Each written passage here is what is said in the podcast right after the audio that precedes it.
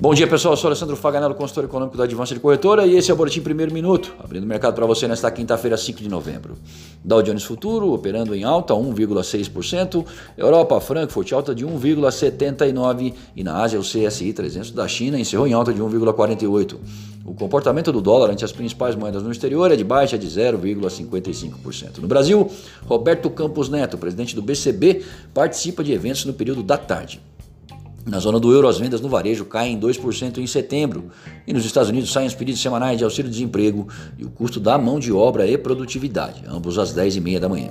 No final do dia, o Fed decide sobre o juro às 16 horas, seguido de coletiva do seu presidente Jerome Powell às 16h30. Biden prevê vitória e Trump busca recontagem de votos, alega fraude no pleito, algo que terá de ser comprovado, e entra com ações judiciais. Esse é um pequeno resumo da atual situação das eleições para a presidência nos Estados Unidos. Quanto à configuração do Congresso, o Senado tende a se manter republicano e a Câmara democrata. E em caso de confirmação desse cenário, Joe Biden poderia encontrar dificuldade em implementar aumento de impostos corporativos.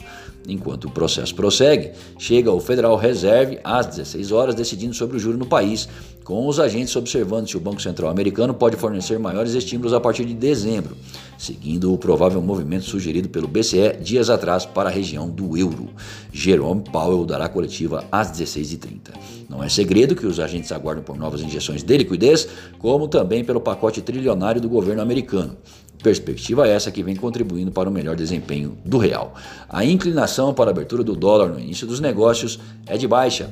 Já graficamente, Guaciro Filho, nosso consultor técnico, faz as seguintes observações. Para o dólar, a queda de 1,61% posicionou o dólar na base do canal de baixa no curto prazo, configurado nos últimos quatro dias. A moeda encerrou a quarta-feira sendo cotada a 5,6635. Caso a realização se mantenha, o próximo suporte está na base do canal, formado em junho, na taxa de 5,6319. Já para o euro, a moeda apresentou desvalorização frente ao real brasileiro, configurando queda de 1,57% e taxa de 6,6451. Essa taxa afasta o euro em 1% do seu importante suporte de 6,70.